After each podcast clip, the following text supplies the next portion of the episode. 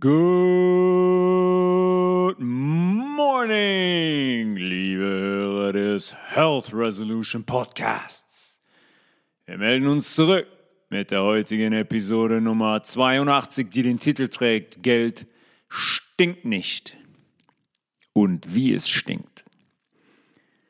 Ich begrüße euch recht herzlich zu einer, ich würde fast sagen, äh, Notfallfolge, zu einer Emergency-Folge aufgrund der aktuellen Situation, die sich am Finanzmarkt darstellt. Viele Menschen werden davon gar nichts mitbekommen haben, weil unsere medialen Freunde mal wieder so gut wie gar nichts darüber berichten, aber im Hintergrund passieren Dinge, die relativ schwerwiegend sind und die auch jetzt schon schwerwiegender sind als die letzte Finanzkrise, die wir 2008 am Finanzmarkt, die Immobilienkrise, die wir erlebt haben.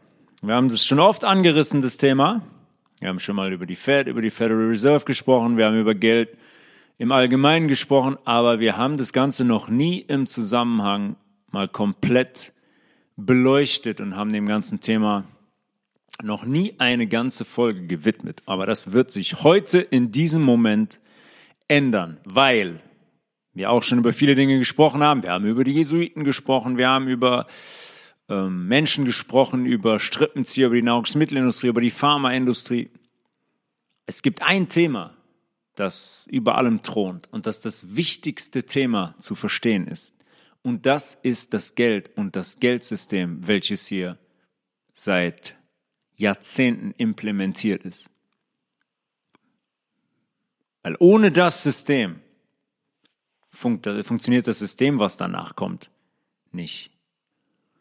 Und das ist das Wichtigste zu verstehen, wie das funktioniert. Und darum werden wir uns heute kümmern. Ähm, die letzte Folge war die Schwangerschaftsfolge. Und die eine oder andere Person hat mir geschrieben und hat noch Fragen gestellt, zum Beispiel zum Thema Eisensupplementierung oder Eisenmangel in der Schwangerschaft oder Folsäuremangel in der Schwangerschaft oder zum Beispiel Thema Schwangerschaftsdiabetes, auch sehr interessant. Ne? Da werden Frauen dann genötigt, im Laufe der Schwangerschaft dann so ein fettes Zuckerwasser zu trinken, um zu sehen, ob die dann auch äh, vernünftig Insulin produzieren oder ob die eventuell Schwangerschaftsdiabetes haben und man das behandeln muss. Wir werden dazu in Kürze eine eigene Folge machen. So ein Health Resolution direkt über eine halbe Stunde, wo wir so ein paar Dinge mal äh, thematisieren werden, was die Nahrungsergänzungsmittel und deren Sinnhaftigkeit während einer Schwangerschaft angehen. Heutzutage sind für uns sehr, sehr viele Dinge selbstverständlich. Ja, dreimal am Tag essen, der ein oder andere auch sechs oder siebenmal. Ähm, dass man zum Beispiel nur auf gekennzeichneten Flächen in der Park, in der Stadt parken darf. Die Luft, die wir atmen, ist für uns selbstverständlich. Die Kleidung, die wir anziehen, ist für uns selbstverständlich. Eine Steuererklärung ist für uns selbstverständlich. Ein Weihnachtsbaum aufzustellen an Weihnachten, selbstverständlich. Ja, ohne das jetzt zu bewerten was den Weihnachtsbaum angeht. ist einfach eine Selbstverständlichkeit. Und genauso ist eine Selbstverständlichkeit, zu einem Bankautomaten zu gehen, aus dem dann im besten Falle Geld herauskommt. Ja, wenn ich was auf meinem Konto in Anführungszeichen habe, dann kann ich dem Bankautomaten sagen, gib mir mal 50 Euro, ich will ein paar Äpfel kaufen. Und dann hat das in den letzten Jahren und Jahrzehnten zumeist funktioniert, wenn mein Konto gedeckt ist. Geld hinterfragen wir aber am Ende genauso wenig, wie wir den Weihnachtsbaum oder den Osterhasen äh, hinterfragen, um uns anzuschauen, was überhaupt eigentlich dahinter steckt. Falle vom Osterhasen oder Weihnachtsbaum jetzt zum Beispiel. Weiß es jemand? Ostern war kürzlich. Wissen Menschen eigentlich, warum die in den Garten gehen und Eier suchen und was wirklich hinter diesem Osterhasen steckt? Was für eine Symbolik? Was sollen Osterhase mit der Auferstehung Jesu zu tun haben?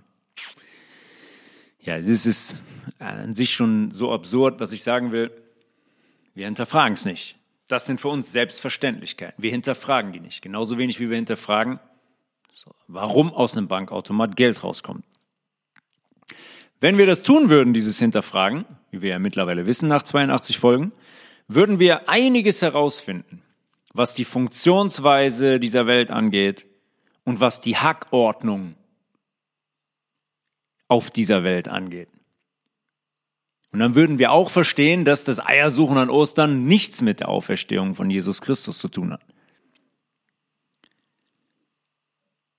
Ich habe schon oft über Unwissenheit oder sagen wir Ignoranz gesprochen. Ja, Ignoranz ist für mich die fehlende Bereitschaft, sich mit Dingen auseinanderzusetzen oder sogar Dinge zu wissen und nicht danach zu leben. Das ist noch viel schlimmer. Aber bei keinem Thema ist diese Ignoranz und die in Anführungszeichen Unbereitschaft so fatal wie beim Thema Geld. Das ist, wie ich eben schon gesagt habe, das absolut wichtigste Thema, das es zu verstehen gilt. Und aktuell, sage ich ganz ehrlich, wird die Zeit relativ knapp, weil wir steuern auf einen Moment zu, der historisch sein wird. Und deswegen jetzt, in diesem Moment, diese Episode. Es gibt jemanden, nach dem wurde eine Automarke benannt. Der hat zum Beispiel das Model T entworfen, Henry Ford. Henry Ford hat mal gesagt, It is well enough that people of the nation do not understand our banking and monetary system, for if they did, I believe there would be a revolution before tomorrow morning. Der sagt, es ist auch ist gut, dass die Leute hier, unsere Gesellschaft, das Banken und das Finanzsystem nicht versteht. Weil wenn sie es verstehen würde, dann hätten wir vor morgen früh schon eine Revolution. Und wenn jemand des Kalibers von Henry Ford das vor über 100 Jahren so sagt, dann sollte man sich fragen, was der meint. Und was wir, kann man sich auch mal fragen, was wir in der vergangenen Dekade eigentlich gemacht haben. Also, dass der Großteil der Menschen heute immer noch nicht versteht, wie dieses Monetary System, das Geldsystem, funktioniert. Und vor allem, warum dieses Tomorrow Morning, ja, dieses Morgen früh, diese Revolution durch uns bisher nie eingetreten ist. Ich kann mal kurz beantworten, weil wir es nicht verstehen. Ja, das, was er sagt. Er sagt, es ist gut, dass Sie es nicht verstehen. Ja, wir verstehen es immer noch nicht zum großen Teil. Wir werden uns jetzt nicht mit einer historischen Recherche auseinandersetzen, ähm, deren Wahrheitsgehalt wir ohnehin nicht verifizieren können. Wann man begonnen hat, zum Beispiel Waren zu tauschen, welche Währung man benutzt hat, ja, ob man Edelmetalle, Coins benutzt hat vor 600 Jahren. Oder ob jetzt alles zum Beispiel auf sogenannten Barter-Deals beruht hat, ich habe ein Kilo, Kilo Kartoffeln, dafür hätte ich gerne ein Kilo Möhren von dir. Das sind Barter-Deals. Ob das so war, bevor das Geld installiert wurde, ist an der Stelle auch absolut irrelevant. Und es ist, wie gesagt, für uns sehr, sehr schwer zu verifizieren. Darum geht es in der Folge auch nicht.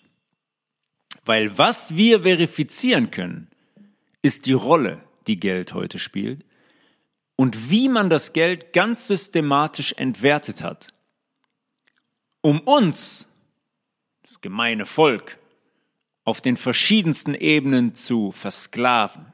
Weil das sind wir am Ende. Darüber müssen wir uns bewusst sein.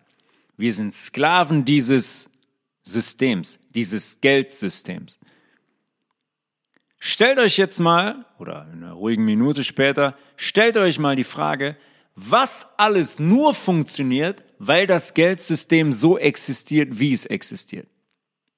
Und ich meine jetzt nicht, dass ein Land hingeht und dem anderen 500, äh, 500 Liter oder Tonnen, 500 Tonnen Gas abkauft für einen gewissen Preis.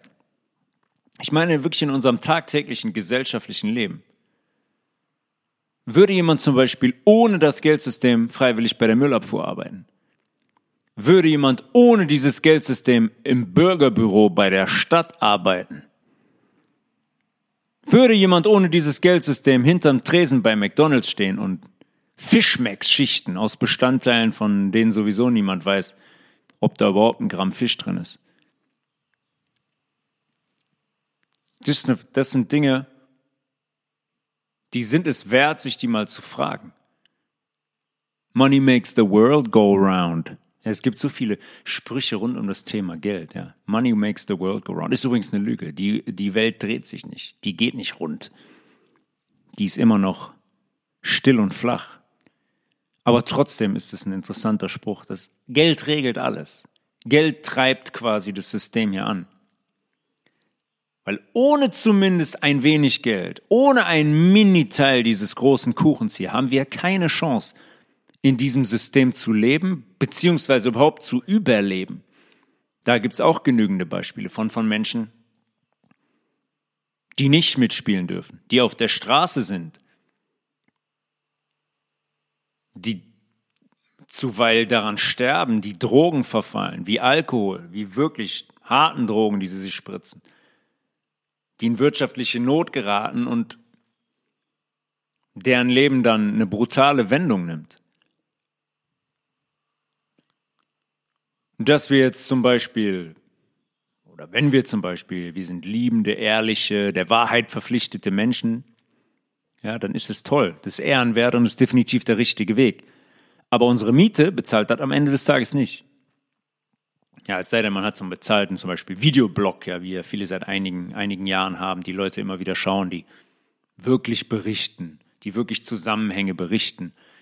So wie ich das auch versuche mit dem Podcast. Ja, dann gibt es vielleicht auch das ein oder andere Unternehmen, die, ja, die, ja, wenig sind, weil man sich ja positionieren muss in der Öffentlichkeit. Oh, nee, Hilfe, nicht das Geschäftsschädigen, nicht, dass der ein oder andere nicht mehr bei uns bestellt, weil wir haben den Podcast von dem gesponsert und dann der sagt, die Erde ist flach.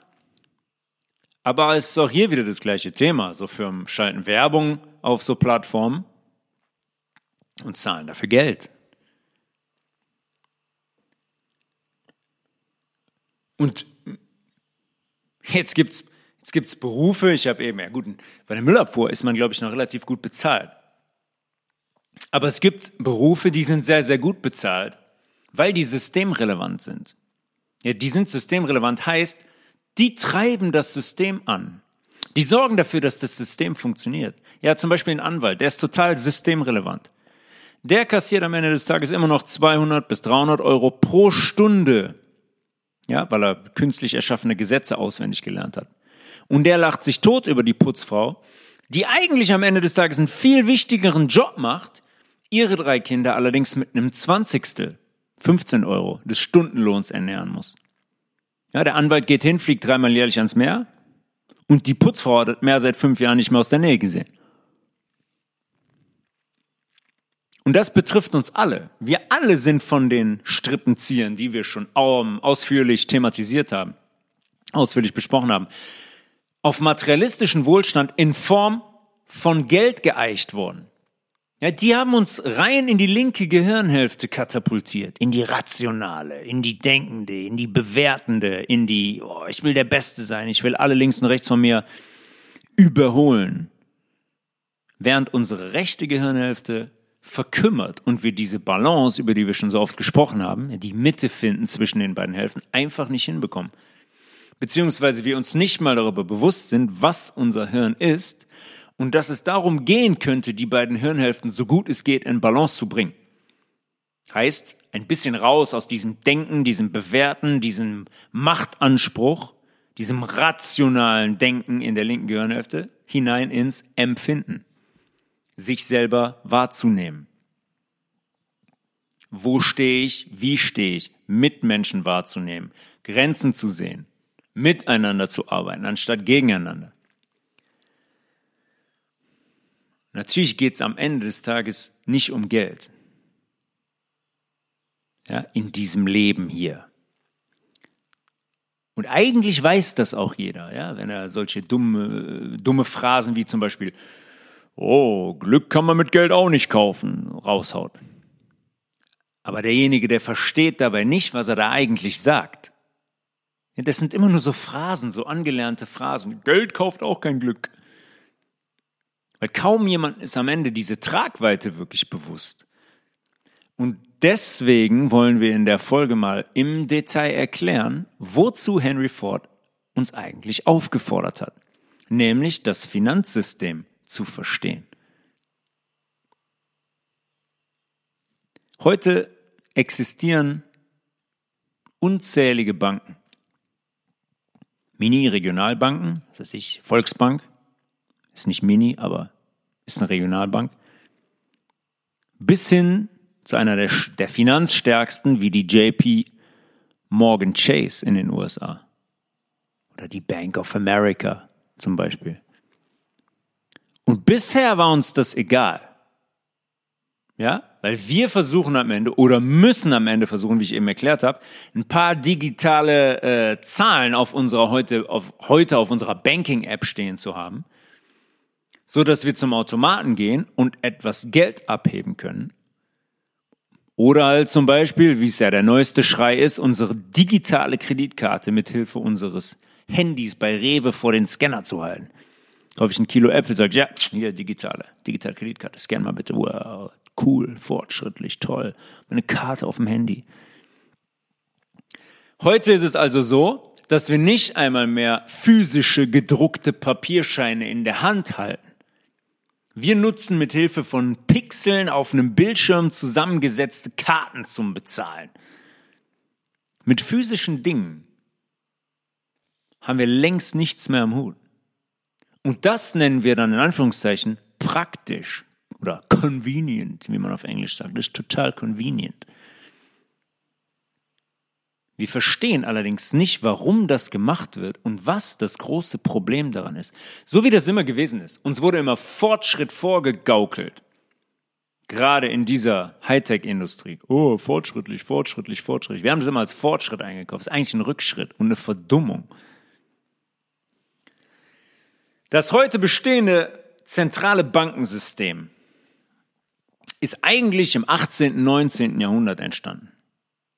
Und zwar als einer der reichsten Ashkenazi-Juden Europas. Es gab also schon Geld zu dem Zeitpunkt, namens Meyer Amschel Rothschild das Geldwechselbusiness für sich entdeckt hat. Er wurde angelernt durch einen anderen Ashkenazi-jüdischen Banker namens Samuel Oppenheimer. Die Oppenheimer Bank, die gibt es heute noch. Ashkenazi haben wir schon thematisiert in den Jesuitenfolgen. Wer die noch nicht gehört hat, empfehle ich anzuhören. Die Ashkenazis sind die Jesuiten in einem jüdischen Gewand. Die Jesuiten haben irgendwann gesagt, hm, wie es in deren Eid drin steht, wir verkleiden uns jetzt, wir verschachteln uns jetzt hier, wir verstecken uns jetzt hier mit einem jüdischen Gewand, sodass jeder denkt, wir wären Juden, wir sind aber eigentlich Jesuiten und ziehen unsere Agenda durch. Ashkenazi, Ashkenazi-Juden. Sehr interessante Buchstabenkombination. Das Geldwechselbusiness war eigentlich äh, der Vorläufer zum zentralen Bankensystem und funktioniert auf ziemlich ähnliche Art und Weise. Ja, die Oppenheimer zum Beispiel damals von Samuel Oppenheimer, die wickelt Wirtschaftsdeals ab zwischen verschiedenen Staaten. Zum Beispiel England, UK und dem damals noch Heiligen Römischen Reich. Ja, ein ganz, ganz großer Teil, das heutige Deutschland. Und kassiert dafür am Ende Abgaben. Abgaben. Wir würden sagen Bearbeitungsgebühr. Ja, da machen die einen Deal. Äh, England kauft von Deutschland, was weiß ich, 200, für, für 250.000 Batzen. Gab es damals auch eine Währung Batzen, sagen wir mal 250.000 Mark. Kauft Stahl. England kauft im Wert von 250.000 Mark von Deutschland Stahl. Und dann wird der Deal abgewickelt und der Abwickler, die Oppenheimer, bekommt zum Beispiel 10% Bearbeitungsgebühr. Oder zum Beispiel in Form von Laien, wie wir es heute auch kennen. Kredite. Ja, 100.000 Pfund Laien, 150.000 zurückgezahlt bekommen als die Oppenheimer. Nichts getan, nur Geld geliehen, 50.000 verdient. Und Amschelmeier Rothschild wurde von Oppenheimer darin geschult und ähm, hat ebenfalls angefangen, Münzen zu sammeln die der dann mit den Schönen und Reichen, den Wohlhabenden der Gesellschaft und nicht zuletzt auch mit den Königlichen des Römischen Reiches, den Herzögen und den Prinzen getauscht hat, beziehungsweise sie gänzlich verkauft hat. Prinz Wilhelm IX. zum Beispiel, Prinz Wilhelm IX. von Hesse, Hessen-Kassel, hat den Münzen abgekauft im Wert von heutigen umgerechnet, heutigen Millionen und ist hingegangen und hat gesagt, hey, Amschel, du bist so gut, du wirst mein Hoffaktor. Hoffaktor heißt, der private Banker des Prinzen von Hesse, Wilhelm IX. Ganz interessanterweise waren diese Hoffaktoren fast alle jüdischen Ursprungs, weil ja niemand außer denen mit Geld umgehen konnte. Ne? Wie lange, also wer kennt, wer kennt das heute noch? Ich erinnere mich noch an die Zeiten der Schule.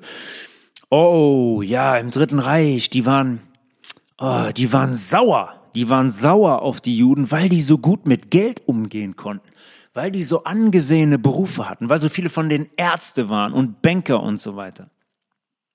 Wie seltsam. Andere Menschen konnten nicht mit Geld umgehen und hatten keinen Zugang zum Finanzsystem. Wir wissen, warum das so ist. Wir haben das schon, wir haben das schon thematisiert. Diese Systeme lagen in der Hand von, wie wir eben besprochen haben, ist ja kein Zufall, dass ein Samuel Oppenheimer ein Aschkenazi-Jude ist. Kein Zufall, dass ein Amschelmeier Rothschild ein Aschkenazi-Jude ist. Leute von so, von so einem Format. Und das trifft auch noch auf, wenn wir die Zeit nehmen, neun von zehn kamen aus dieser Sparte. Ja, wie gesagt, wir wissen, dass das in Anführungszeichen jüdische, weil die haben nichts mit jüdisch zu tun, ein Gewand unserer jesuitischen Freunde war. Haben also damals schon ganz alleine das bestehende Finanzsystem kontrolliert. Und natürlich auch die Medizin, die Pharmaindustrie, die kurz darauf geboren wurde. Ein kurzes Beispiel, wie das in den 200 Jahren danach eigentlich immer gewesen ist, da können wir uns jeden Krieg und jeden Konflikt rausnehmen. 1775 ja, gibt es in den USA den Revolutionary War, in den später USA. 13 Kolonien gehen hin und sagen, wir wollen uns von den Briten lossagen. Also gehen die Briten hin, die englische Krone geht hin und heuert hessische Truppen an. Wilhelm IX. Hessische Truppen, die Wilhelm ihnen auch gibt. Aber dafür natürlich fürstlich, im wahrsten Sinne des Wortes, fürstlich entlohnt wird von den Briten. Ja, dafür zahlen die Briten umgerechnet auf heute Milliarden. Milliarden. So dass ein Drittel der britischen Truppen in diesem äh, Revolutionary War von hessischen Söldnern von Wilhelm IX. gebildet werden. Ja, was macht unser, unser Amschel als Amschelmeier Rothschild als Hoffaktor? Der überwacht das ganze Geschehen. Und als Napoleon dann 1806, eingesetzt von unseren jesuitischen Freunden, die hessischen Truppen schlägt, jetzt nicht mehr im Revolutionary War, ne, das war jetzt nur ein Beispiel. Die Briten gehen hin und kaufen sich die Söldner von Wilhelm, den, von Wilhelm dem für diesen Revolutionary War. Kurze Zeit später kommt Napoleon nach der Französischen Revolution 1789 um die Ecke und sagt, so, jetzt, jetzt befreien wir mal vordergründig die ganzen Staaten hier in Europa von der Kirche und machen jetzt hier mal eine Trennung zwischen Staat und Kirche. 1806 schlägt Napoleon die hessischen Truppen von Wilhelm IX. Und Wilhelm muss ins, Ex ins Exil nach Holstein, was ein krasses Exil ist, ne? Absolut krasses Exil, 400 Kilometer weiter nördlich, im Heiligen Römischen Reich gehst du jetzt ins Exil. Okay. Amstel geht hin, der Hoffaktor von Wilhelm IX., geht mit der ganzen Kohle nach England, nach London. Vermehrt die da, weil er, wie gesagt, seine Wege hatte, der wusste, wie man Geld vermehrt, und kommt dann 1813, sieben Jahre nachdem Napoleon 1806 Wilhelm IX. geschlagen hatte, nach der Niederlage Napoleons wieder zurück und drückt diese Kohle Wilhelm, ja, der auf den Thron Hessens zurückgekehrt war, wieder in die Hand. Als hätte der Amschel irgendwas von dem Plan des Ablaufes gewusst. Ja, ist wie Insider-Trading heute. Er wusste, okay, ja, erstmal lassen wir den Napoleon kommen, dann wird der Napoleon geschlagen werden, dann kann der Wilhelm wieder zurück. In der Zeit gehe ich damit nach, äh, nach London mit der Kohle, vermehre die ein bisschen. Ich weiß, nach sieben Jahren hat sich das, komm wieder zurück, Wilhelm wieder auf den Thron, alles klar. Heute ist es Insider Trading, da bekommt man Informationen über gewisse Entwicklungen und Deals. Und dann kann man hingehen und sagen, oh, ich glaube, hm, sogenannte Derivate. Ich glaube, morgen, äh, innerhalb der nächsten drei Monate wird der Kurs von BioNTech deutlich steigen. Darauf kann ich wetten. Da kann ich sagen, darauf setze ich 500.000. Da kann ich mich ähm, sehr gesund mitstoßen. So funktioniert eigentlich der komplette Finanzmarkt. Egal. Da driften wir jetzt nicht ab, da kommt später noch ein Beispiel. Und das passiert übrigens nicht, das muss ich noch sagen. Diese Derivatwetten, die passieren anonym, ohne Dokumentation. Ist sensationell. Ne? Also heute muss man eigentlich alles dokumentieren, man muss sich überall ausweisen, jeden Deal, jeden Einkauf, den man macht. Ja, wenn man hingeht, Edelmetalle kauft, muss man sich ausweisen, muss man sagen, wo man wohnt, ne? damit die wissen, wo die die Edelmetalle wieder einsammeln können. Diese Derivatwetten laufen anonym. Da weiß keiner, wer worauf gewettet hat und warum jetzt die und die Firma 500 Milliarden reicher ist. Keine Ahnung. Okay, sind wir ein bisschen abgedriftet, aber das ist sehr, sehr wichtig. Das Ganze was wir gerade besprochen haben, Amschelmeier Rothschild und so weiter, als Hoffaktor von Wilhelm IX. Das war eigentlich der Start der Rothschild Banking Dynasty, ja? die dann im Nachgang mit den Söhnen von Amschel richtig Fahrt aufgenommen hat. Der erste Sohn von ihm ist in Frankfurt geblieben, ne? wo er, ähm, sein Vater die Familie quasi gegründet hat. Da sagt man so, oh, da wurde, haben sie ein rotes Schild über deren Haus aufgehangen, deswegen hießen die Rothschild. Märchen. Der zweite Sohn Salomon geht nach Wien. Der dritte Sohn Nathan geht nach London. Der vierte Sohn Karl geht nach Napoli, nach Neapel. Der fünfte Sohn Jakob geht nach Paris. Rothschild Frère, ja, heute noch existent.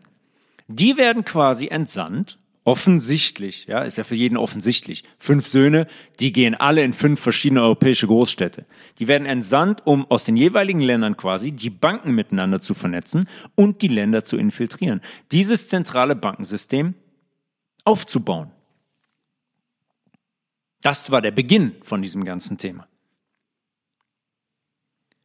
Bevor Papa Rothschild, Amschelmeier Rothschild, gestorben ist, 1812 oder 1813. Da, davor hat er noch ein paar innerfamiliäre Hochzeiten und Ehen organisiert, oftmals zwischen Cousinen und Cousins, ersten und zweiten Grades, Family Business. Wird uns nicht eigentlich immer erzählt, dass wenn man intrafamiliären Geschlechtsverkehr hat, dass dann nur gendefekte Kinder, nur behinderte Kinder herauskommen? Können wir uns auch nochmal im Detail anschauen. Ich denke, das ist eine sehr gut instruierte Erzählung und ein sehr schön erzähltes Märchen, weil diese Familien und diese Strukturen das immer so gemacht haben. Ja, der geht hin und verheiratet Cousins und Cousinen ersten, zweiten Grades und lässt die Familien gründen und Kinder haben, um sicherzugehen, dass die Kohle in dieser Dynastie, in dieser Familie bleibt. Uns wird aber erzählt, oh, auf gar keinen Fall, auf gar keinen Fall. Da kommen nur behinderte Kinder bei rum. Gilt scheinbar vielleicht aber auch nicht für alle. So eine Familie Rothschild kann das, ohne dass sie zehn behinderte Kinder bekommt. Also, äußerlich behindert. Am Ende sind die, ist die ganze Familie natürlich komplett behindert. Geld bleibt jetzt in der Familie. Netz wird immer größer. Und heute besitzt die Familie fast alle Zentralbanken, die es weltweit gibt. Und was das bedeutet, schauen wir uns jetzt mal im Detail an. Diese zentrale Bankendynastie, die da so entstanden ist durch diese Familie, ist im Verlauf des 19. Jahrhunderts immer größer geworden. Ja, man ist hingegangen und hat mit der Finanzstärke, mit dem Geld Kriege organisiert. Hat immer ganz clever beide Seiten bespielt und finanziert. Und hat Schritt für Schritt über diese Finanzstärke die jesuitische Ideologie und Agenda ausgeführt. Nehmen wir Beispiel, kennt jeder, jeder schon mal gehört, die Schlacht von Waterloo. Unserem Freund Napoleon Bonaparte. Um das britische Finanzsystem komplett zu übernehmen, hat man den Briten mitteilen lassen, dass die die Schlacht verloren haben. Ja? England gegen Frankreich, Waterloo. In Echtzeit quasi. Leute entsandt, uh, ihr habt verloren. Waterloo ist gefallen, französisch. Um dann am Ende zu einem absoluten Schnäppchen die britischen Geschäfte zu übernehmen, weil die Leute natürlich hingegangen sind, die mit Kohle und Einfluss, und alles abverkauft haben, aufgrund dieser Nachricht, man habe gegen Napoleon verloren. Weil man, weil man wusste, dass die Kurse danach oder die Wertigkeit danach in den Keller gehen würde, wenn, weil man diese entscheidende Schlacht verloren hat.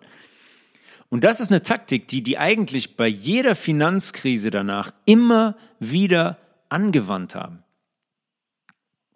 Immer wieder. Anfang des 20. Jahrhunderts gibt es Banken wie JP Morgan, die eine riesige Finanzkraft besitzt, die aber nur zu einem Drittel JP Morgan selber gehört. Ja, JP Morgan war ein Mensch, haben wir thematisiert. Wem gehört wohl der Rest? Ja, Leute wie JP Morgan hat man dazu benutzt, einen Nikola Tesla, wie wir auch schon besprochen haben, an der Nase herumzuführen und am Ende den Strom zu installieren, den wir heute kennen, für den wir heute bezahlen. Ja, um Teslas freie Energie zu verhindern. Tesla ruiniert, Patente entzogen, zu Guglielmo Marconi gegangen und gesagt, hier, Guglielmo, guck mal, du kriegst den Zuschlag, wir machen das mit dir. Resultat? Wir benutzen heute keine freie Energie, wir zahlen für jede Kilowattstunde horrende Preise. Nikola Tesla hat einen Weg gehabt, die Energie für alle frei zur Verfügung zu stellen.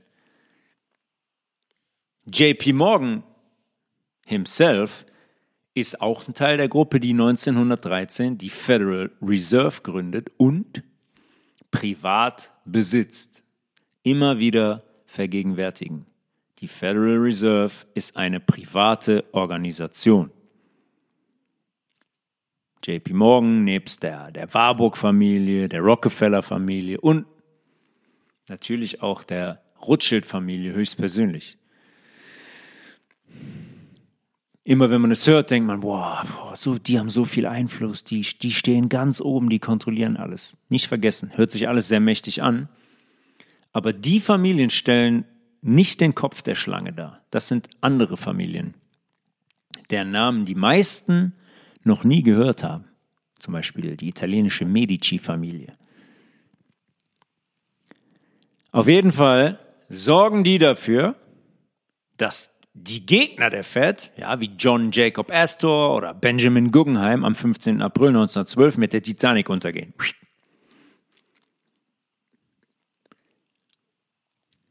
Die hatten keinen Bock darauf. Die haben gesagt, wenn das passiert, gibt es ein großes Problem.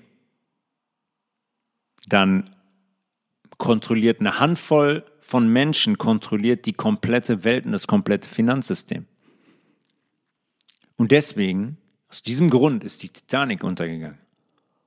Weil einige dieser Gegner auf diesem Schiff waren.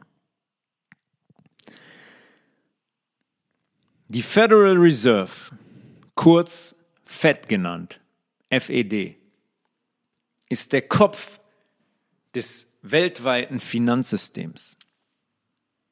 Und an der Fed, an dem Federal, ist rein gar nichts Federal, was staatlich bedeutet, in staatlicher Hand. Wie ich eben schon gesagt habe, ist es eine private Firma in Besitz von einer Handvoll Familien. Und damals ist man hingegangen, sind diese Familien nach dem Meeting auf Jekyll Island, als man das Ganze eingestielt hat, sind die hingegangen, mit Hilfe von Woodrow Wilson, dem damaligen Präsidenten der USA, und haben die Fed nach drei Jahren, in Anführungszeichen, Diskussion, ja, drei Jahren hat man diskutiert, boah, kann man die Fed und, und geschauspielerter Austausch, geschauspielerte kontroverse Diskussion über die Installation der FED. Nach drei Jahren Diskussion und dem Untergang der Titanic ist man im Dezember 1913 hingegangen und hat diese FED am Kongress vorbei, implementiert. Der Federal Reserve Act hat die Fed als Zentralbank der USA installiert. Im gleichen Zug ist man hingegangen und hat das 16th Amendment installiert in, in der amerikanischen Konstitu ähm, wie heißt in Deutsch? Ah, Verfassung. In der amerikanischen Verfassung gibt es die, die sogenannten Amendments, ja, wie so Grundrechte. Das 16. gab es nicht, hat man neu eingeführt. Das 16. Amendment besagt oder gibt dem Kongress, dem US Congress, die Möglichkeit, to lay and collect taxes on incomes from whatever source derived. Das hat dem Kongress die Möglichkeit gegeben, alles und jeden zu besteuern, sein Einkommen zu besteuern. Woher er das Geld auch immer oder womit er das Geld auch immer verdient hat. Heißt, das war der Beginn der Einkommensteuer. Ja, hallo, Sklaverei, morgen. Da hat man den Grundstein gelegt für die Einkommensteuer und für die Besteuerung jeglicher Art danach. Wer dazu noch Fragen hat, der kann Woodrow Wilson mal selber fragen. Weil der, der selber hat gesagt, kurz danach, I am a most unhappy man. Ja, ich bin ein sehr unglücklicher Mann. I have unwittingly ruined my country. A great industrial nation is controlled by its system of credit. Ja, ich habe mein Land ruiniert. Eine großartige Industrienation wird jetzt kontrolliert von einem Kreditsystem. Und unser, our system of credit is concentrated. Unser Kreditsystem ist konzentriert. Konzentriert auf diese Familien, die die Fed besitzen.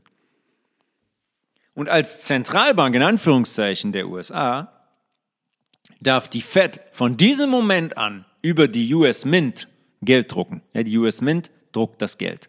Scheine müssen ja irgendwo in Umlauf gebracht werden, irgendwo gedruckt werden in der Druckerei. Das macht die US Mint.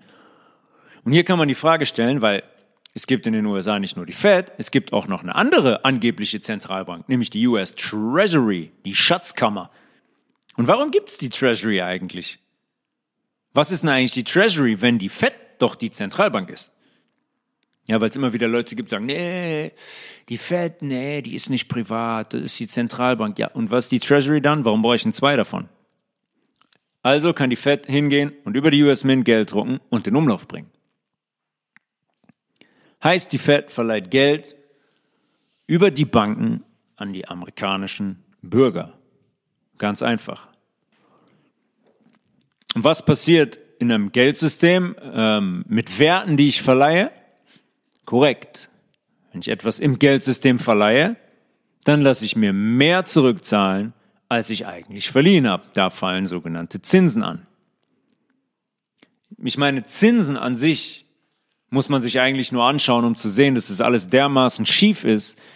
Das hätte die Menschen eigentlich in Massen zum Aufwachen bringen müssen.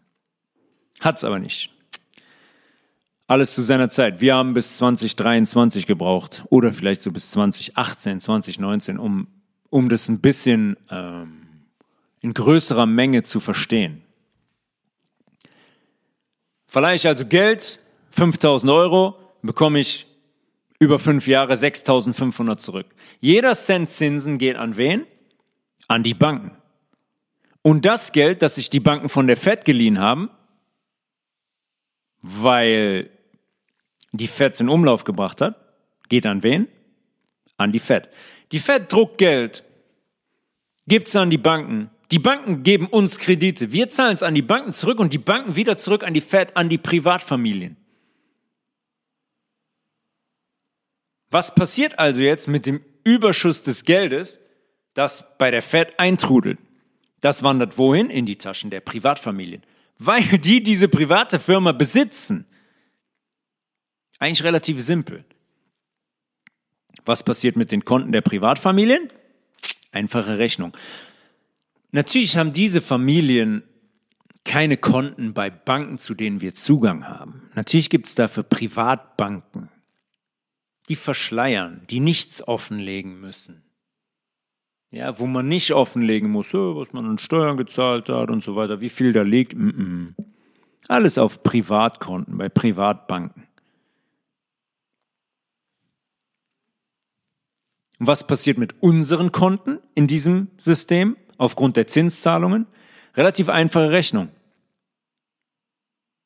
Ich meine, warum glauben wir, dass wir heute sogar einen Rasierer auf Raten kaufen können? Gehen in den Mediamarkt, keiner kann sich mehr was kaufen. Aber ich will nur einen Fernseher. Ja, Raten, 36 Monate, jeden Monat 200 Euro. Okay, jetzt kann man sagen, okay, das ist jetzt die Fed, das ist ja die USA. Aber was ist mit dem Rest der Welt? Wie kann jetzt zum Beispiel eine Familie wie die Rothschild-Familie alle Zentralbanken der Welt kontrollieren? Was muss ich dafür hinbekommen? Ich muss die Währung, die die Fed kontrolliert, zur Weltwährung machen. Nichts leichter als das. Ja, wenn, die, wenn ich die Fed bin und Dollar drucke, muss ich dafür sorgen, dass der Dollar als Einheit für die ganze Welt gilt. Alle Länder, die keine Zentralbank besitzen, noch keine besitzen, muss ich also mit einer Zentralbank ausstatten. Ja, wie zum Beispiel Thema Deutsches Kaiserreich und Russland zu Zeiten der FED-Gründung 1913. Beide keine Zentralbank. Wie schaffe ich das? So wie das genau im Blood Oath, im Bluteid der Jesuiten steht. Ich organisiere einen Krieg. Erster Weltkrieg, gibt es ein Attentat auf den österreichisch-ungarischen Thronfolger in Sarajevo. Ich gebe Deutschland die Schuld dafür. Ich erkläre Deutschland den Krieg. Ich ziehe Amerika mit rein, um sicherzugehen, dass man den Krieg gewinnt, weil das war die Situation. Deutschland hatte den Krieg eigentlich gewonnen. Da haben wir gesagt, okay, alles klar. Haben die Jesuiten gesagt, gut, ähm, äh, pass auf, wir organisieren Amerika. Und dann fängt die ganze Geschichte an mit der englischen Krone und dem mit der Balfour Declaration, ja, dann bekommen die Jesuiten Israel versprochen als heiliges Land, haben wir schon, haben wir schon thematisiert. Zieht Amerika mit rein, stellt sicher, dass er den Krieg gewinnt. Und in Russland zeitgleich über den in den USA trainierten Lenin und Leon Trotzki eine Revolution veranstalten, die den Zaren stürzt. Ja, das passiert fast zeitgleich. Das Ende des Ersten Weltkriegs und der Beginn der russischen Revolution, die, sind, die laufen parallel ab. Man ist hingegangen, hat Lenin und Trotzki in den USA trainiert und ausgebildet und quasi eine Armee organisiert, die in der Lage ist, den Zahn zu stürzen. Gesagt, getan. Deutschland bekommt die Alleinschuld für den Ersten Weltkrieg. Die Zarenfamilie wird umgebracht und der Bolschewismus, Kommunismus in Russland wird installiert. Deutschland bekommt eine Strafe, allerdings nur gegenüber der USA. Das ist ein separater Friedensvertrag zwischen Deutschland, nicht mal ein Friedensvertrag, ein Vertrag zwischen Deutschland und den USA, in dem Deutschland zu 100 Jahren Zahlungen verknackt wird, Schuldzahlungen, weil Deutschland ja dafür gesorgt hat, dass der Erste Weltkrieg ausbricht. Die gehen 100 Jahre lang an die USA. An wen? An die Fed. Richtig. Sorgt dafür, dass Deutschland in den finanziellen Ruin getrieben wird. Eindeutig. Und Russland, wo man den Bolschewismus installiert hat, führt jetzt sowieso die Anordnungen der amerikanischen Jesuiten aus. Und durch diese Schuldzahlungen von Deutschland, horrende Höhe, horrende Höhe, ja, da gibt's Leute beim Friedensvertrag von Versailles, Ende des Ersten Weltkriegs, die gesagt haben, wie soll Deutschland das machen, wie soll Deutschland das leisten, komplett übertrieben. Horrende Höhe. Wegen den Schuldzahlungen größtenteils, als ein wichtiger Grund, kommt es jetzt in den USA in den 20ern zu einem absoluten Wirtschaftsboom. Ich muss es nochmal wiederholen. Der Vertrag bestand nur zwischen Deutschland und den USA. Die anderen, in Anführungszeichen, Siegermächte, wie Frankreich zum Beispiel, die haben von dem Geld nichts gesehen. Das hat sich nur auf die USA bezogen, weil die USA die Schalt- und Waldzentrale unserer jesuitischen Freunde war. Die hat man, wir haben darüber gesprochen, über die Ermordung Lincolns und so weiter 1871, nicht 1871, 1866. Aber wie man Amerika übernommen hat und quasi wieder zu einer Firma 1871 gemacht hat. Die haben Amerika übernommen und die haben dafür gesorgt, dass Deutschland diese Schuldzahlungen, die komplett lächerlich waren, an die leisten muss. Also kommt es in den USA zu einem absoluten Wirtschaftsboom in den 20ern. Die Menschen gehen hin, jetzt zum ersten Mal möglich, nehmen massenhaft Kredite auf, um sich zum Beispiel Eigenheime zu bauen. Ja, irgendwann später gab es die Kredite optional auf 10 bis 20 Jahre fest. Wenn ihr heute jetzt einen Kredit abschließt, könnt ihr sagen, ja, 20 Jahre, okay, kriegen Sie 20 Jahre fest den Zinssatz. In den 20ern nicht. Und was mache ich jetzt also, um die Menschen die Kredite aufgenommen haben, zu entmachten und den Weg für den Dollar als Weltwährung zu ebnen, weil wir haben immer noch das Motiv, wir wollen den Dollar zur Weltwährung machen, sodass die ganze Welt quasi damit bezahlen muss. Die Privatfamilien, auch bekannt als die Fed, die Federal Reserve, gehen hin und heben die Interest Rates an, die Zinsraten. Heißt, für meinen Kredit und die Zinsen, die ich darauf zahle, dass ich jetzt nicht mehr, fiktives Beispiel, 500 Dollar im Monat zahle, sondern 1000 Dollar. Wer kann das? Kaum jemand. Was passiert? Das System kollabiert, logischerweise. Ich entwerte die komplette Währung. Ein Brötchen kostet jetzt 1000 Dollar. Inflation des Grauens. Dann gehe ich hin, verteile Essensmarken und lasse die Menschen glauben, ich würde denen helfen. Das ist das, was 1929 bei der Great Depression passiert ist. Die Fed ist hingegangen, hat die Interest Rates so dermaßen angehoben, dass die ganzen Menschen, die Kredite aufgenommen haben, in, hatten in den 20ern, die Kredite nicht mehr bedienen konnten, weil die Zinsen so dermaßen gestiegen sind, dass sich deren monatliche Entrichtung quasi verdoppelt hat. Und das ist der einfachste Weg, um Währung zu entwerten. Die Leute waren jetzt nicht mehr in der Lage. Die konnten kein, ich meine, wir sind an einem ähnlichen Punkt heute. Bei uns sind es die Gaspreise, sind es die Spritpreise, die Ölpreise generell, die Mieten generell. Ich entwerte Währung. Und dann kann ich mir nichts mehr kaufen mit dem Geld, was die Fed so nett für mich gedruckt hat, 1929. Im Libanon gibt es aktuell eine Inflation von 260 Prozent. Im Sudan ist die noch höher. 260 Prozent. Das ist ein Sneak Preview, war früher im Kino. Sneak Preview, ist mal reingegangen, wusste man nicht, welcher Film kommt. Da, wir sind an einer ähnlichen Stelle. Das ist ein Sneak Preview, Preview für den Rest der Welt. 260 Prozent im Libanon. Ich bin jetzt also hingegangen, habe die Weltwirtschaftskrise ausgelöst, habe den Zinssatz so weit angehoben, dass keiner der Menschen mehr bedienen konnte, dass die Menschen reihenweise pleite gegangen sind. Und um das Ganze noch zu steigern, wir sind immer noch auf dem Weg Dollar zur Weltwährung. Und das Ganze noch weiter zu entmachten und das System weiter zu konzentrieren auf ein paar wenige, mache ich was? Ich gehe obendrauf drei Jahre später hin, 1933, und erlasse eine Emergency Order, in dem Falle durch den amerikanischen Präsidenten Franklin D. Roosevelt, FDR. Dieser Emergency Banking Act, so hieß der, der sollte, aberwitzig, das Vertrauen der Menschen in die Banken wiederherstellen.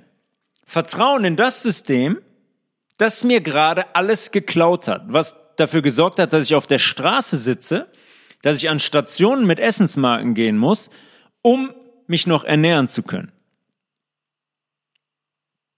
Das, diesem System soll ich jetzt wieder durch den Banking Act vertrauen. Sagen die mir, ey, nee, nee, die Banken sind gar nicht so schlimm, vertraut denen mal wieder, alles ist gut. Bringt euer Geld auf eine Bank. Habt es nicht unter dem Kopfkissen. O-Ton von Roosevelt. Und ignorant und dumm wie wir sind, haben wir natürlich auch das mit uns machen lassen. Sogar noch besser. Der Höhepunkt dieses Acts ist, dass wirklich wertige Edelmetalle wie Gold zum Beispiel konfisziert werden. Weil das Horten, das Sammeln, wenn jemand drei Kilo, drei Kilo Gold zu Hause hatte, kannst kein Gold horten. Ja, dieses Horten von Edelmetallen hat laut Roosevelt damals dazu geführt, dass die Wirtschaft zum Stillstand gekommen ist. Weil ja damals noch der Goldstandard herrschte. Das heißt, angeblich war der Dollar, der Schein noch an Gold gekoppelt. Und weil die Leute hingegangen sind, aufgrund der schwierigen finanziellen Situation und Gold bei sich zu Hause hatten,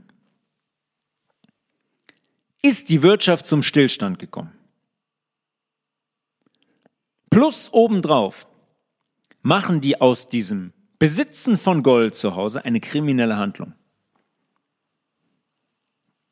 Also deutlicher kann man es eigentlich nicht mehr machen. Da kann ich auch erklären, was ich will.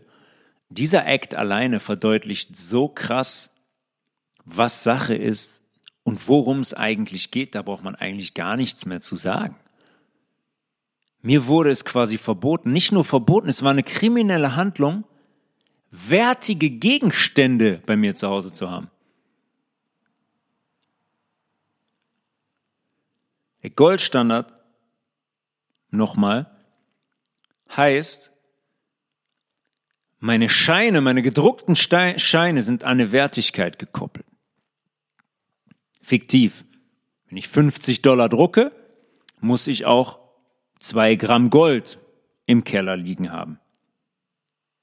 Was oder die Menge Gold, die den Wert von 50 Dollar besitzt. Soll damals noch gegolten haben, als dieser Act erlassen wurde. Kommen wir jetzt gleich zu. 1933, kurze Zeit später, wissen wir auch, kommt es zum Zweiten Weltkrieg. Ganz perfekt in diese wirtschaftlich unfassbar schwierige Phase für jeden Einzelnen. Weil das sollte dann auch noch den letzten Menschen nicht nur psychologisch und emotional, sondern auch wirtschaftlich ruinieren und dafür sorgen, dass es zum Ende des Krieges 1944 zu einem Agreement kommt, was das Bretton Woods Agreement heißt. Immer im Hinterkopf, wir sind auf dem Weg, den Dollar zur Weltwährung zu machen. Die Weltwährung war bis dahin der britische Pfund, der Sterling. Dummerweise, in Anführungszeichen, hat aber der Zweite Weltkrieg dazu geführt, dass England einen Großteil der Goldreserven ausgegeben hat und massivste finanzielle Verluste erlitten hat. Der hat man gesagt, der Sterling ist jetzt zu schwach. England, die haben kein Gold mehr im Keller, haben alles ausgegeben und dafür Waffen gebaut oder hat eingeschmolzen. Der ist jetzt zu schwach, hat man gesagt, um weiter als Weltwährung zu dienen. Natürlich großer Unsinn, aber das war die offizielle Erklärung. Also hat man bei diesem Bretton Woods Agreement 1944 den Dollar zur Weltwährung gemacht. Ganz einfach. Ziel erreicht. Und dieses Bretton Woods Agreement war eigentlich ein Handelssystem. Ein System, das 44 Staaten inkludiert hat. Und die sollten Handel mit Hilfe des Goldstandards betreiben, um den Dollar stabil zu halten. Immer nach außen. Ja, ja, wir haben uns hier was überlegt. Wir nehmen den Goldstandard, die betreiben Handel, die 44 Staaten, und die Währung bleibt stabil. So wirtschaftliche Probleme jetzt gerade nach dem Krieg und so weiter, das können wir nicht mehr gebrauchen. Wir müssen jetzt für einen stabilen Aufstieg sorgen. Dass das der größte Unfug war, ist dann ein paar Jahre später, 26, 27 Jahre später klar geworden, als man den Menschen suggeriert hat oder erzählt hat, mitgeteilt hat, dass der Dollar sukzessiv an Wert verloren hatte und dass man jetzt hingehen muss und den Dollar vom Gold entkoppeln muss. 1944 gehe ich hin und sage, so, Goldstandard für die 44 Staaten, Handel. 26 Jahre später sage ich, uh, der Dollar hat so krass an Wert verloren, wir müssen den jetzt vom Gold entkoppeln. Wie verliert eine Währung bitte dermaßen an Wert, wenn sie wirklich an ein Edelmetall wie Gold gekoppelt ist? Funktioniert nicht. Weil jeder Schein den exakten Goldgegenwert braucht. Das kann nicht funktionieren. Ich kann eine Währung, die wirklich an ein Edelmetall gekoppelt ist, kann ich in der Form nicht entwerten. Oder aber ich gehe hin und manipuliere den Goldwert. Oder ich tue so, als sei nicht genügend Gold vorhanden, um das ganze Geld zu koppeln.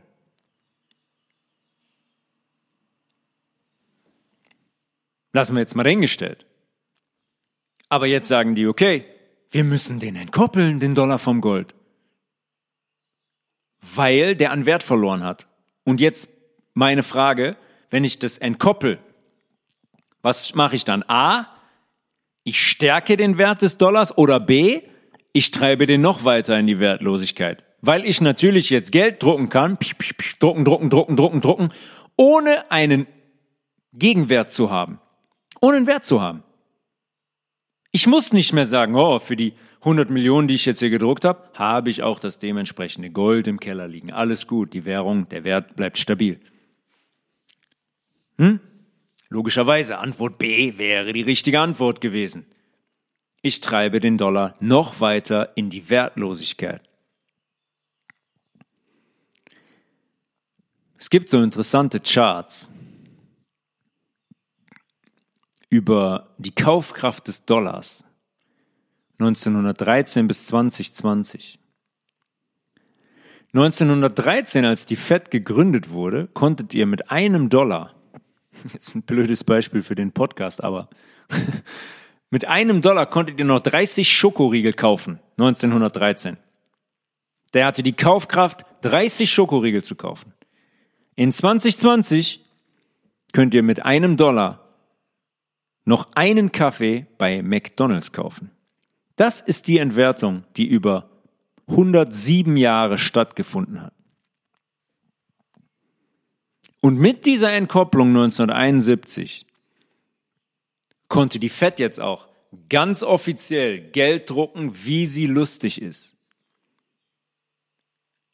Das war das Go für die Banken, vorgeben zu können, quasi Werte zu besitzen, die überhaupt nicht da sind weil niemand mehr dazu verpflichtet war, das dementsprechende Gold im Keller liegen haben zu müssen. Oder glauben wir, wenn wir das Handy jetzt vor einen Scanner halten, dass dann irgendwie 35 Gramm Gold von A nach B, von A zu B wandern? Ja, ich bin jetzt eine Bank, ich bin die JP Morgan, ich sage, ich habe 500 Milliarden. Ich verwalte Gelder im Wert von 500 Milliarden. Dann muss ich beim Goldstandard hingehen und sagen, okay, alles klar, machst du, dann zeig mal deinen Kellerraum, zeig mal deinen Tresor, dass da Gold im Wert von 500 Milliarden liegt. Keine einzige Bank. Die haben nicht mal mehr einen Tresorraum. Das sind nur noch digitale Zahlen auf Handys oder irgendwie gedruckt auf so einem Papier, was man sich ausdruckt, wenn man den Kontostand abfragt. Das war das Go 1971. Das musste dann niemand mehr. Man hat den Dollar vom Gold entkoppelt. Okay. Kopple ich den jetzt an was anderes? Na klar. Ich bin in den Dollar um und koppel den an eine andere Größe. Gold hat ja angeblich nicht funktioniert. Der Dollar hat ja so massiv an Wert verloren in den 27 Jahren. Jetzt gehen wir einfach hin und koppeln den Dollar an Öl und haben den Petrol-Dollar geboren. Die USA gehen hin, zwei Jahre nach 1971, 1973. Die USA. besser bekannt als die jüdischen Jesuiten, machen, gehen hin und machen in Person von unserem Freund und JFK Auftragskiller Richard Nixon einen Deal mit Saudi-Arabien. Saudi-Arabien. Q-Folgen. Alice in Wonderland.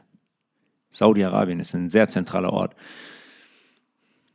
Und die einigen sich darauf, dass dem Verkauf und Handel von Öl der US-Dollar zugrunde gelegt wird. In return im Gegenzug gibt es Waffen von den USA. Wer kontrolliert also von dort an den Weltölpreis? Logischerweise. Und dass ich eine Währung nicht an Öl koppeln kann und dass das alle eine, alles eine Märchengeschichte war, das sollte jetzt jedem klar sein. Seit Gründung der Fed 1913 wurde der Dollar und somit das Geldsystem, der Dollar als Weltwährung, und das Geld selber systematisch entwertet, um es auf einen Bruchteil der Menschen zu konzentrieren. Die Fed druckt Geld, druckt Geld, druckt Geld, druckt Geld, ohne einen Gegenwert zu haben. Und die Reichen werden immer reicher und die Armen werden immer ärmer. Gepaart mit dem, was eigentlich am Aktienmarkt, am, am Stockmarket passiert haben wir auch schon oft thematisiert, BlackRock, Vanguard, die diese ganzen großen Unter Unternehmen kontrollieren und deren Vermögensverwaltung machen am Stockmarkt und den kompletten Stockmarkt kontrollieren. Ja, aber wir glauben dann, äh, wir glauben dann immer noch, was soll passieren? Geld war ja immer da. Was soll schon passieren? Ich muss doch irgendwie nur gucken, dass ich ein bisschen davon abbekomme, um über die Runden zu kommen. Die ganzen Jahre haben wir nicht kapiert, was deren eigentlicher Plan ist mit dem Geld und diesem Geldsystem. Wir sind, wir sind es, die, die den großen Preis zahlen über diese Entwertung. Wir können nicht mehr damit leben. Unsere Löhne reichen nicht mehr, wie es jetzt ist. Geht tanken. 1,80 Euro bitte pro Liter. Kommen wir jetzt gleich zu. Und dann ist in 2020 war es dann kein Krieg, so wie es eigentlich immer war, sondern eine Pandemie in Anführungszeichen, die man eingesetzt hat, um dem Finanzsystem den letzten Stoß zu versetzen quasi und uns komplett zu enteignen, weil das wäre Thema gewesen. Das wäre Thema gewesen. Ganz eindeutig. Weil irgendwann ist der Punkt da, da ist das Geld so weit entwertet und die Inflation so stark, wie ich eben gesagt habe, dann müsst ihr euch ein Brötchen kaufen und sollt dafür 1000 Euro bezahlen. Und? Wer kann das? Und dann kommt es zu Enteignungen. Dann sagt man, ja, uh, können Sie nicht mehr, alles klar. Dann kommt jetzt der Papa Staat und wir helfen euch wieder, wir stellen euch eine Wohnung, wir stellen euch ein Auto. An gewisse Bedingungen gekoppelt. Der Dollar, der Dollar war nicht immer die, die in Anführungszeichen Weltwährung. Davor war es der Sterling. Und vor 200 Jahren, da gab es Währungen, die heute überhaupt niemand mehr kennt. Da habe ich eben gesagt, in Deutschland gab es mal den Batzen. Die kennt keiner mehr, weil die Währungen nicht mehr da sind. Eine Währung besteht den Test der Zeit nicht. The Test of Time. Die besteht den Test der Zeit nicht. Die wurden immer eingeführt, um am Ende entwertet zu werden und um uns zu bestehlen. Nur in den letzten 100 Jahren hat man dieses System optimiert. In allen Bereichen hat man das optimiert, um den ganzen Prozess zu beschleunigen.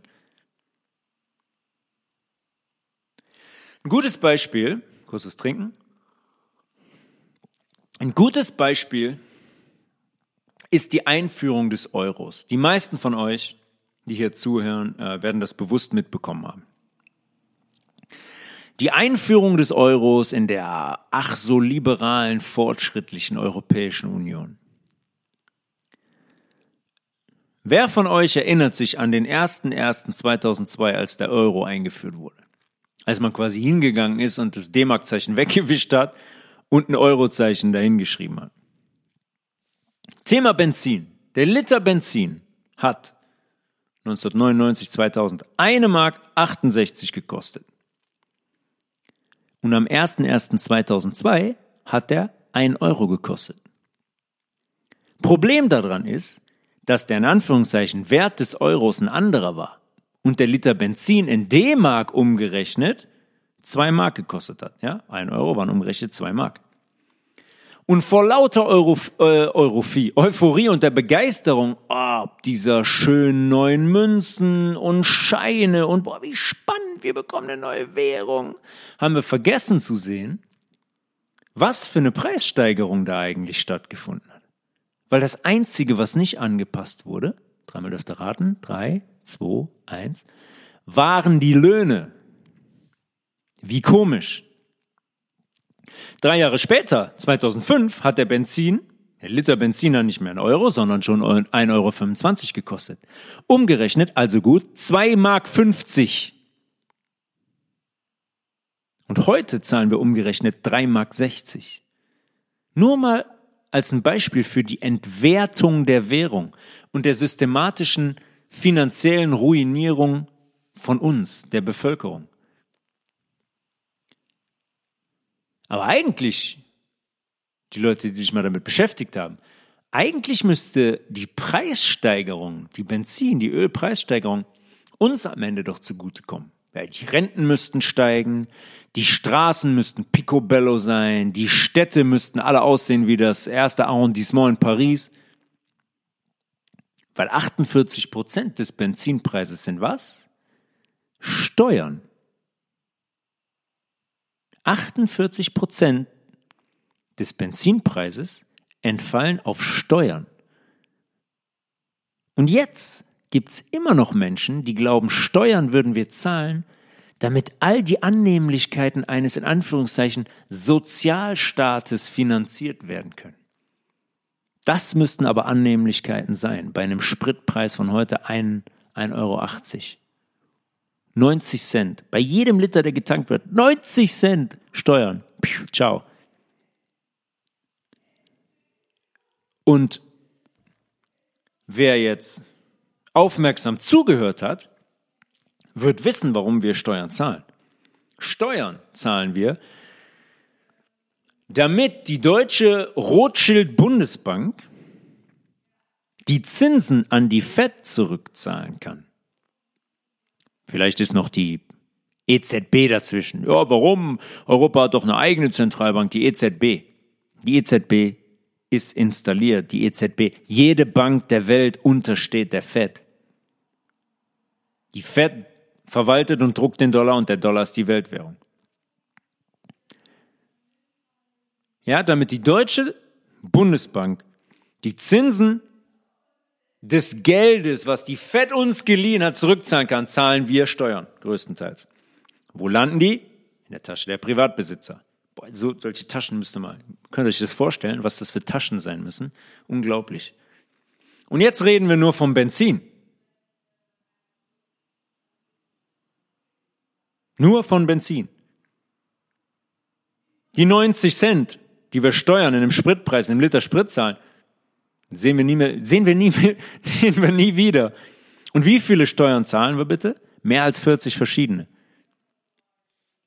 Wir müssten über dieses Steuersystem in Saus und Braus leben.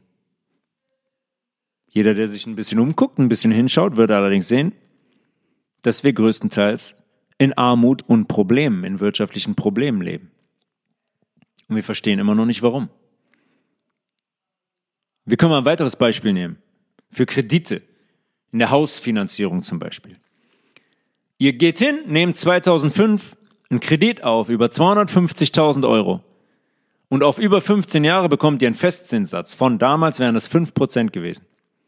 Was, Quizfrage, was habt ihr nach den 15 Jahren faktisch gezahlt?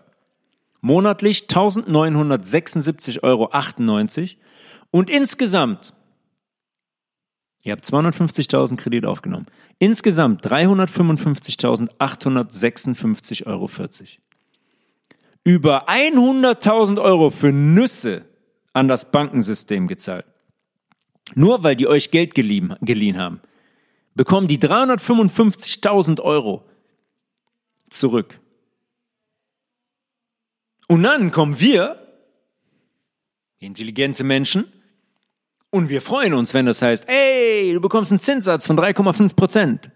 Super, ah, warum soll ich mein eigenes Geld nehmen? Ich, ich leih mir Geld. Ja, surprise, surprise, du nimmst dein eigenes Geld und zwar doppelt und dreifach. Das ist Diebstahl. Das ist Diebstahl, ganz einfach. Und wie viele Kredite werden jährlich in Deutschland gewährt? 2022 wurden in Deutschland Kredite in Höhe von 1495 Milliarden Euro an deutsche Privatpersonen gewährt. Nur Privatpersonen, nur Deutschland. 20 Jahre vorher, in 2002, nach Euro-Einführung, waren das 949 Milliarden Euro. 550 Milliarden weniger. Warum ist das Ganze wohl gut 550 Milliarden Euro angestiegen in der Zeit? Weil sie die Währung entwertet haben und weil sich immer weniger Leute etwas leisten konnten und Kredite aufnehmen mussten. Wer will sich denn bitte ein Haus bauen? Wie soll das gehen? Wer will sich ein Haus, wie viele Menschen sind so privilegiert, sich ein Haus bauen zu können? Das vielleicht noch aus der eigenen Schatulle. Das sind aber ganz, das sind fünf Prozent, nicht mal. Wahrscheinlich in Deutschland. Wer kann das? Jeder muss sich dafür einen Kredit aufnehmen. Jeder. Und jeder ist versklavt in diesem System in dem Moment. Ja, nehmt er 250.000 Euro auf, zahlt er 355.000 zurück. Bumm. So clever ist das installiert. So stellen die sicher, dass die es immer weiter konzentriert haben, immer weiter entwertet haben, immer weiter in die Taschen der 1%, immer weiter rein, immer aus unseren Taschen raus in deren Taschen. Und wir merken das gar nicht. Wir gehen arbeiten jeden Tag wie die Verrückten für einen Hungerlohn und dann nehmen wir so einen Kredit auf und zahlen noch obendrauf und stecken denen die Kohle in den Hals. Diese ominösen 1% haben übrigens seit 2020 allein 42 Trillionen Dollar abgegriffen. Das ist doppelt so viel wie die restlichen 99 Prozent. Das sind Statistiken. Kann ich danach, hm, mache ich den Mund zu und sage gar nichts mehr. Bei wem das nicht ankommt, tut mir leid.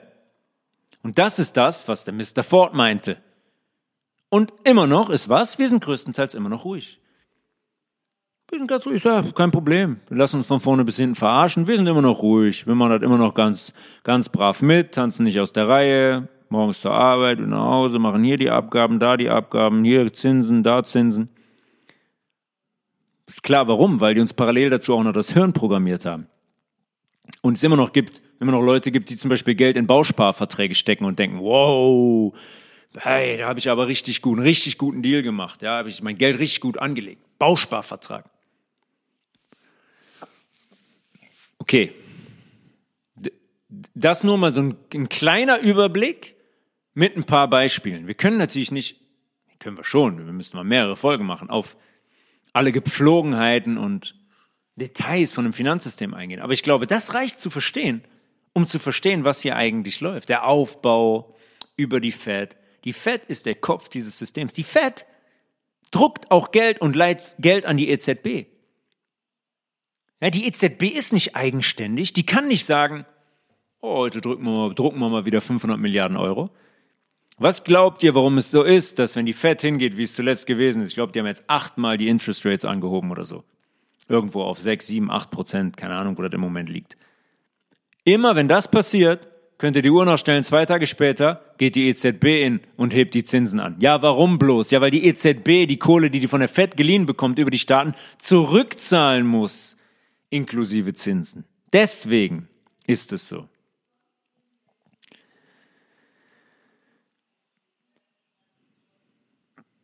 Wir sollen unser Geld zu den Banken bringen.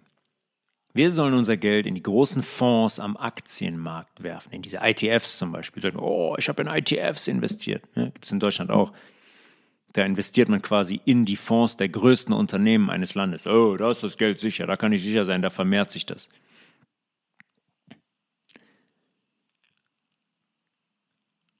Hm, oder uns wird gesagt, wir bringen das Geld zu Finanzberatern, ja, denen wir vertrauen sollen.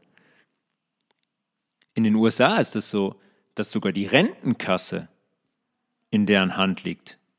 Im Hand der Aktienmogule wie BlackRock und Vanguard. Der 401k in den USA. Die Rentenkasse ist komplett in Fonds. Komplett. Die, ist, die Leute wissen das da noch nicht großflächig, aber die, sind, die ist leer, die Rentenkasse. Das wäre das nächste Ding jetzt. In Kürze, dann wird man 65, sagt, soll ich aufzuarbeiten? Ja, und dann kommt nichts mehr. Es gibt,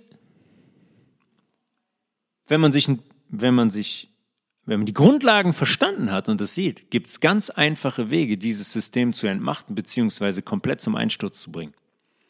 Der einfachste Weg wäre, wenn jeder hinginge und einfach sagt, so, jetzt nehme ich mal 50 Prozent meines Geldes, was bei der Bank liegt. Da liegt nichts, ne? Müssen wir auch mal wieder, da liegt nichts bei der Bank. Da liegt nichts. Ihr habt ein Konto, da stehen Zahlen drauf. Bei der Bank liegt kein Wert.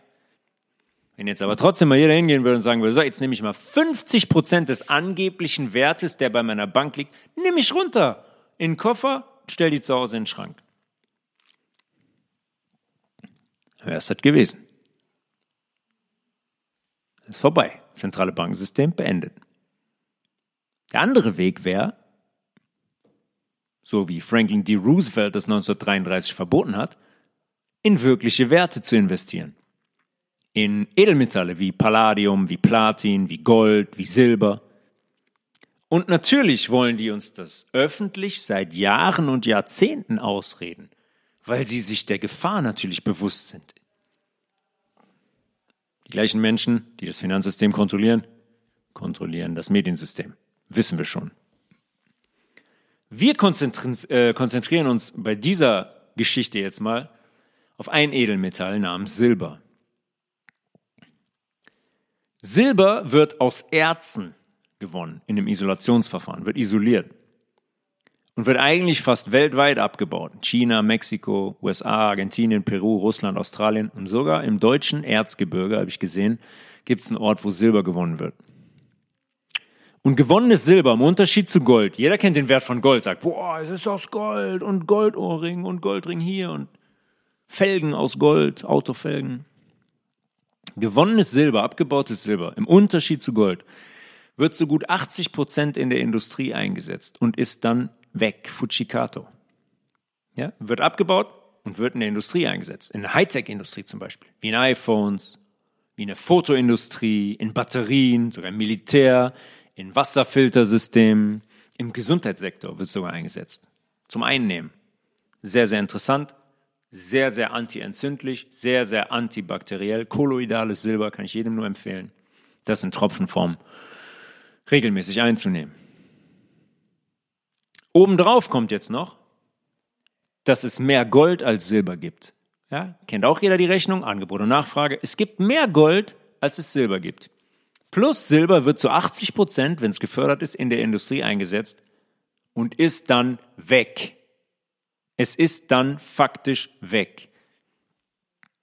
Trotzdem ist es so, dass der Unzenpreis für Silber, Unze, 30 Gramm, bei einem Achtzigstel des Goldpreises liegt. Gold hat im Moment einen Wert über 2000 Dollar, knapp über 2000 Dollar die Unze für 30 Gramm. Silber liegt bei einem Achtzigstel. Irgendwo bei 25 Dollar. 25 Dollar mal 80, 2000 Dollar. Ein Achtzigstel.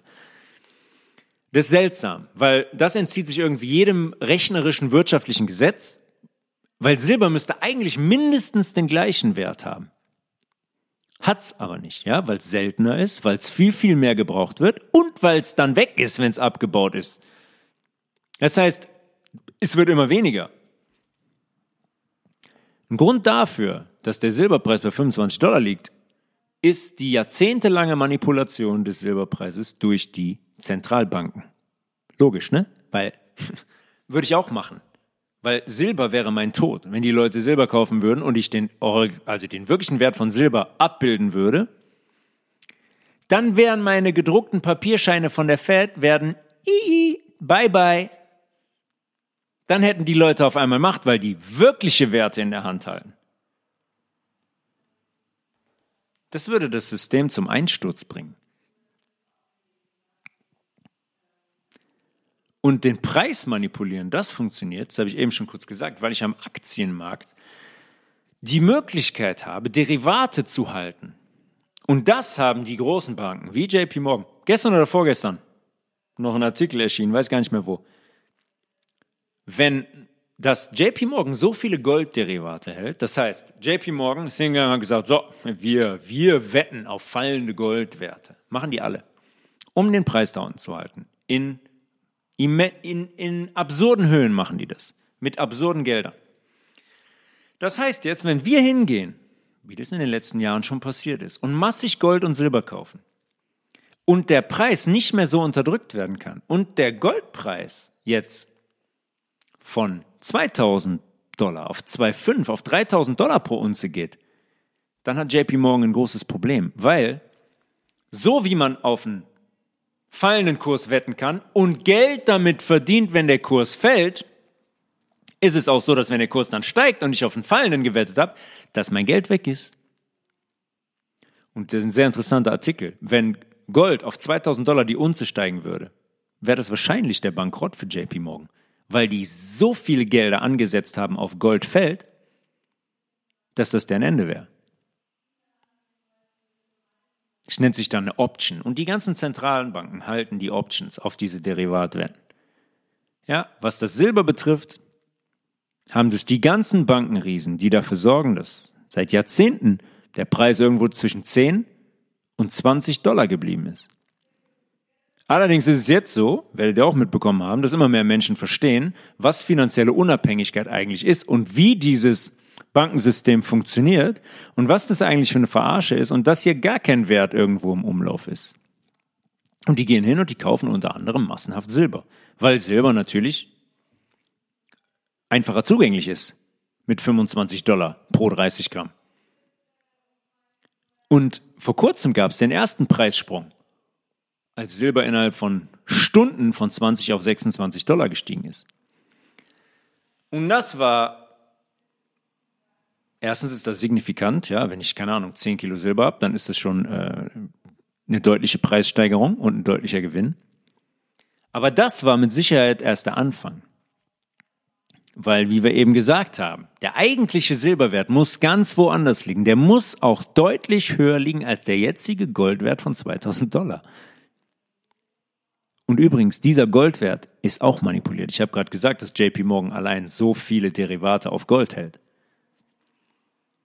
Und natürlich berichten unsere Freunde der Medien nicht darüber.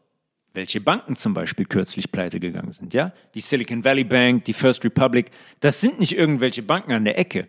Die zählen beide zu den 20 größten Banken der USA. Irgendwas gelesen in den Medien? Irgendwo thematisiert? Ich nicht. Und auch nicht, dass wir jetzt schon in einer größeren Krise in Anführungszeichen stecken als 2008. 2008 sind viele Banken pleite gegangen, aber alles kleine Banken. 35, 40 Banken sind pleite gegangen. Aber darum geht es nicht, wie viele Banken pleite gehen. Es geht darum, wie viel Liquidität diese Banken verwalten. Und wenn ich zwei Banken habe, die pleite gehen, wie die Silicon Valley Bank oder die First Republic, und wir dann über gut 400 Milliarden sprechen bei diesen beiden Banken im Vergleich zu 2008, wenn 30 pleite gehen und auch 400 Milliarden verwaltet haben. dann machen die beiden Riesenbanken machen ein, bisschen, machen ein bisschen mehr Mist als die 30 kleinen. Verständlich, oder? Es geht um die Größe der Bank, die pleite geht. Und jetzt sind Banken pleite gegangen, die dafür gesorgt haben, dass der finanzielle in Anführungszeichen Verlust schon viel, viel größer ist als der 2008. Und jetzt kommt noch dazu, jetzt heißt 720 US-Banken wissen nicht, wo 50 Prozent deren Kapitals hin ist. Wo das, die, die, können, die können nicht mehr sagen, ist einfach weg. 50 Prozent des Kapitals haben wir keinen Zugang dazu. Wir können nicht sagen, ist weg. Ich kann euch sagen, wo das Kapital ist. Das existiert nicht und hat auch nie existiert. Weil das ist die Wahrheit. Das ist einfach nicht da.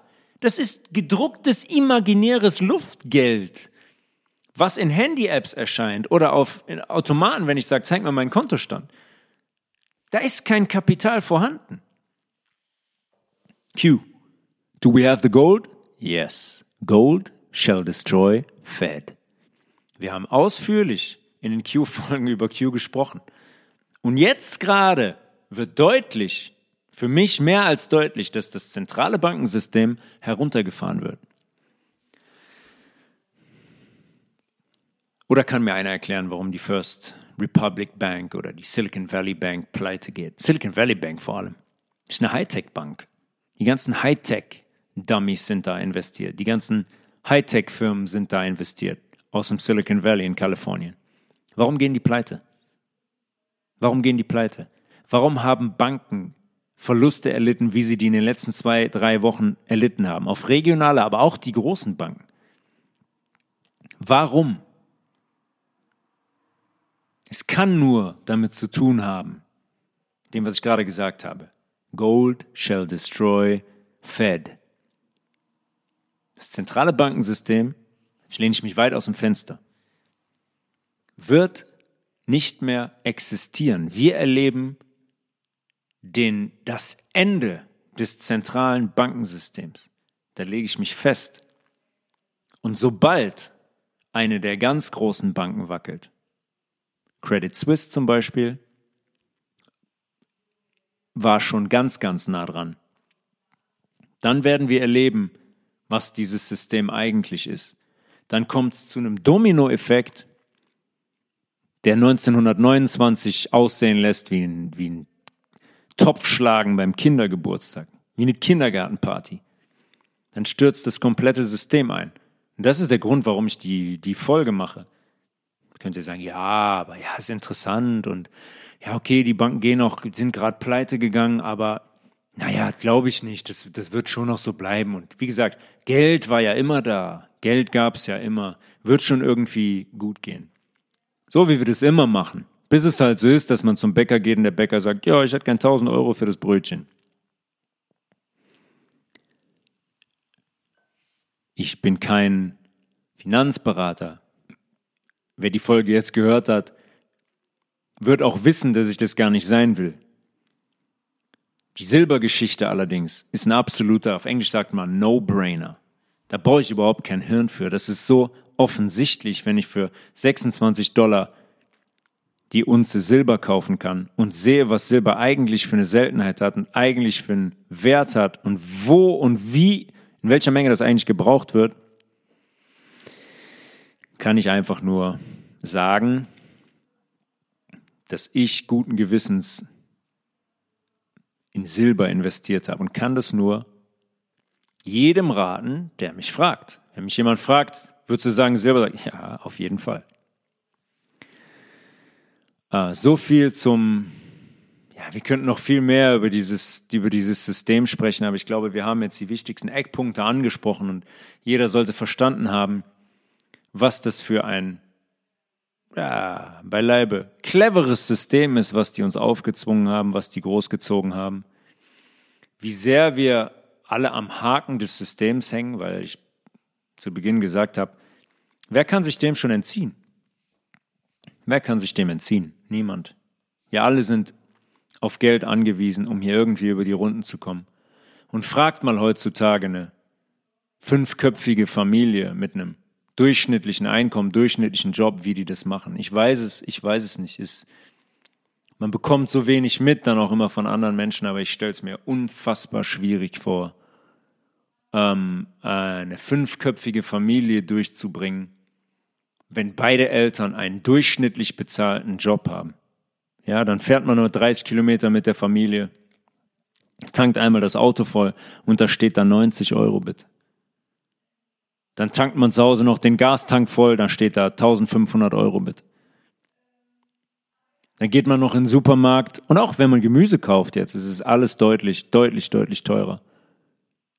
Wir sind, und ja, alle, die mir zuhören und die in diesen Problemen stecken, ähm, ich fühle mit euch mit, es ist nötig, dass wir, dass wir da durchgehen, wenn wir am Ende aus diesem Tunnel rauskommen wollen, weil ich habe in den Q-Folgen darüber gesprochen, es ist ein, eine Mammutaufgabe und ein groß angelegter Plan, dieses Geldsystem, dieses zentrale Bankensystem jetzt runterzufahren und zu beenden. In dem Moment, wo das passiert ist, ergibt sich alles andere von selbst, nicht komplett von selbst, weil man es natürlich im Hintergrund alles in Position gebracht hat, Sobald dieses System fällt, fällt auch die Sklaverei. Ohne dieses System können die nicht existieren, können die uns nicht kontrollieren, können die die Strippen nicht ziehen. Es funktioniert nicht. Es beruht alles auf diesem Geldsystem. Die haben uns auf eine Art und Weise bestohlen über die letzten Dekaden und auch Jahrhunderte. Das ist unfassbar. Wie gesagt, jeder, der von euch mal einen Kredit aufgenommen hat, würde es wissen, eben durch die Rechnung. Bei 250.000 aufgenommenen Euros 355.000 zurückzahlen.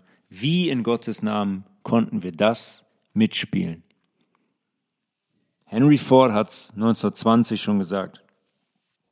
Wie hat das so lange gehalten? Wie konnten wir so lange ruhig bleiben?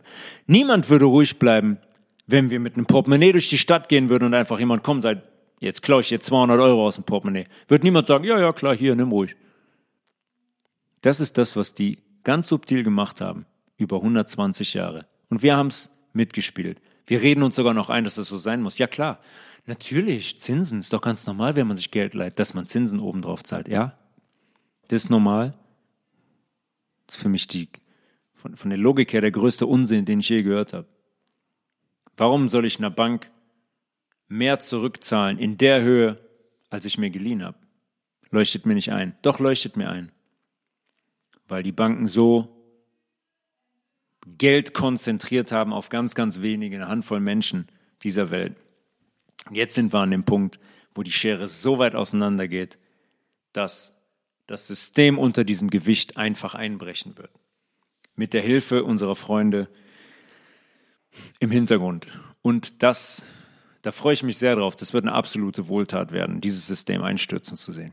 Also, wie gesagt, ich habe mich festgelegt, bereitet euch darauf vor und denkt darüber nach, euch ein wenig Silber zu kaufen. Selbst wenn ihr sagt, oh, das glaube ich aber nicht, dass das so hochgehen wird.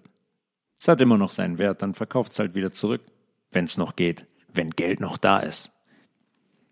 Tobias.levels at healthresolution.de für Fragen, Rückfragen, Anregungen. Jederzeit gerne. Wir hören uns zur nächsten Folge wieder. Bis dahin. Peace.